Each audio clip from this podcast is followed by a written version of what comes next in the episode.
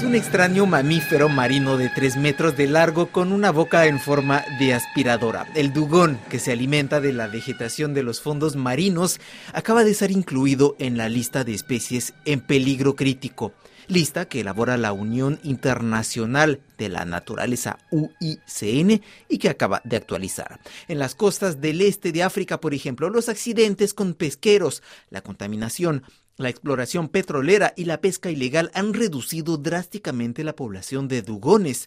Los científicos estiman que tan solo quedan 250 de ellos en esta región. Otra especie también corre peligro de extinción. Se trata del coral pilar, que se caracteriza por su forma de dedos submarinos y que, como los otros corales, es un eslabón esencial de la biodiversidad submarina.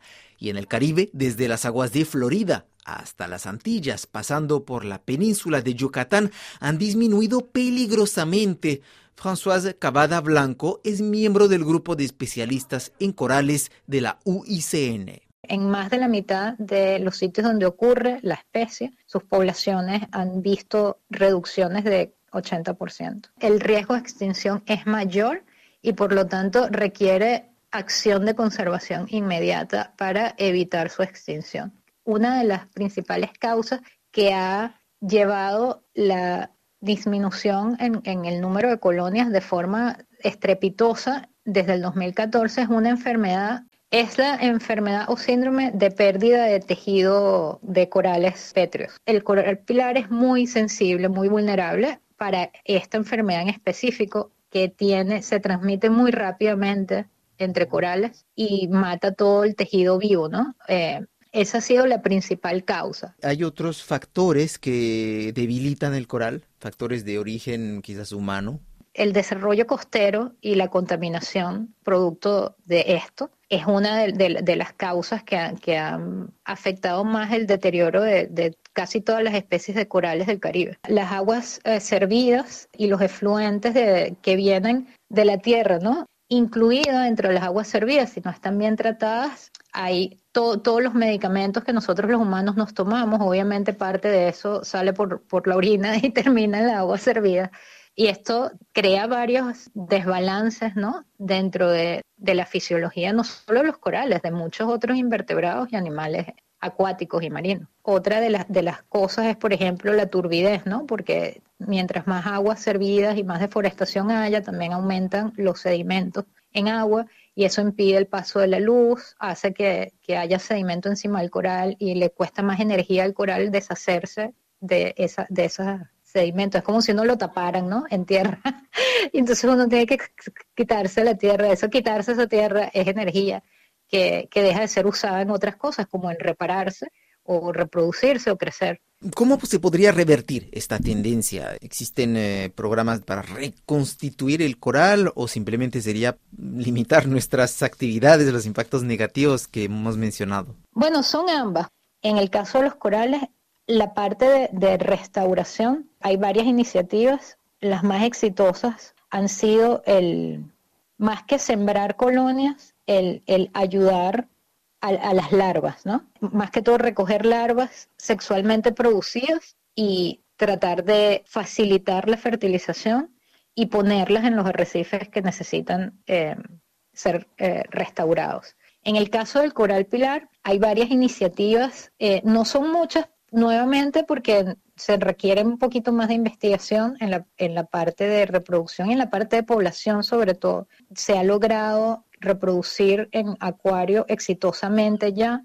Eh, la mayoría están en, el, en, la parte norte del Caribe y Florida. Eh, sé que en República Dominicana eh, se está trabajando en ello, al igual que en Florida, y creo que en México, pero no estoy absolutamente seguro. Y la ampliación de esa lista de especies en vía de extinción suena como un aviso más a los delegados de 190 países reunidos desde el 7 de diciembre en Montreal para la Conferencia de Naciones Unidas sobre Biodiversidad, la COP15, una cumbre que busca poner un alto a la gravísima pérdida de biodiversidad que afecta a los bosques, las especies y que facilita la circulación de virus y perturba nuestras economías.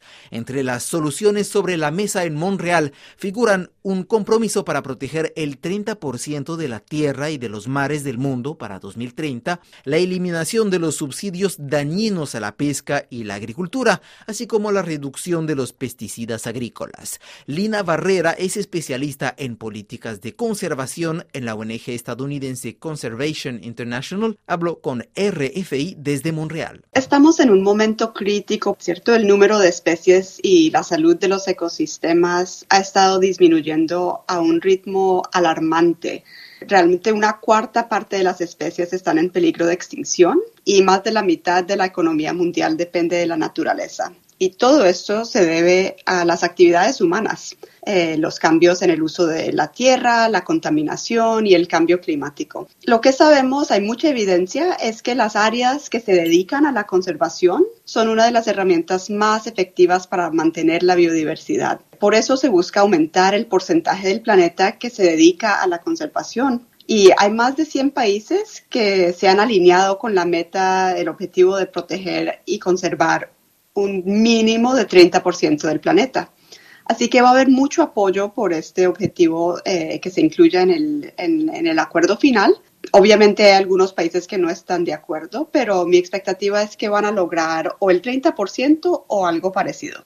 ¿Y cuáles son los países que apoyan esta medida? Eh, los países a favor han formado una coalición que se llama la Coalición de Alta Ambición para la, Naturaleza y las, y las, Personas. Y hay más o menos 100 países, como eh, le mencionaba.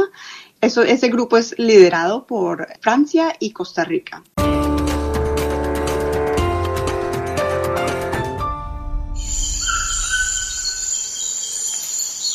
Y existe un país en Latinoamérica que implementó a gran escala una política de conservación y restauración de la naturaleza. Se trata de Costa Rica, un modelo de la preservación del bosque tropical.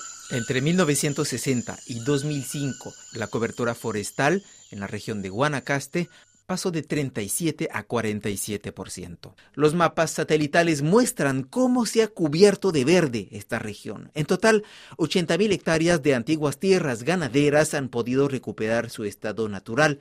Julio Calvo Alvarado, ingeniero forestal del Tecnológico de Costa Rica, ha estudiado la reconstitución de este bosque. Este proceso en Guanacaste es verdaderamente eh, impresionante, ¿verdad? Porque básicamente duplicó el área de bosques desde 1980. En 1960 Guanacaste apenas tenía un 40% de bosques, ya había sido bastante deforestado, porque la zona seca era la zona donde primero existió la colonización, las grandes haciendas de los españoles. Eh, para explicar esto hay muchos factores. Eh, Primero que todo, Costa Rica se benefició muchísimo de haber abolido el ejército en 1948, haber puesto muchos recursos en, educación y salud, pero hubo un factor eh, muy interesante y fue que la, la ganadería extensiva cayó sensiblemente porque el precio de la carne bajó a partir de 1980 a 1.5 dólares por kilo. Ese desestímulo a la ganadería y a la exportación de carne, más la caída de incentivos que tenía el gobierno para, esta actividad, hace que los eh, propietarios pues abandonen las secciones de las fincas menos productivas, las abandonen y sean este, tomadas por un proceso regenerativo natural. Y aquí juega otro factor muy importante y es que a partir de los años 80 el turismo crece de una manera impresionante en Costa Rica, atraídos por un país eh, pues que ama la democracia y ama la paz a mediados de los 90 se instauró un mecanismo de pago de servicios ambientales mediante el cual el Estado de Costa Rica paga a los dueños de la tierra o ganaderos para que restauren los bosques, los conserven y luchen contra los incendios. ¿Cómo se ha financiado?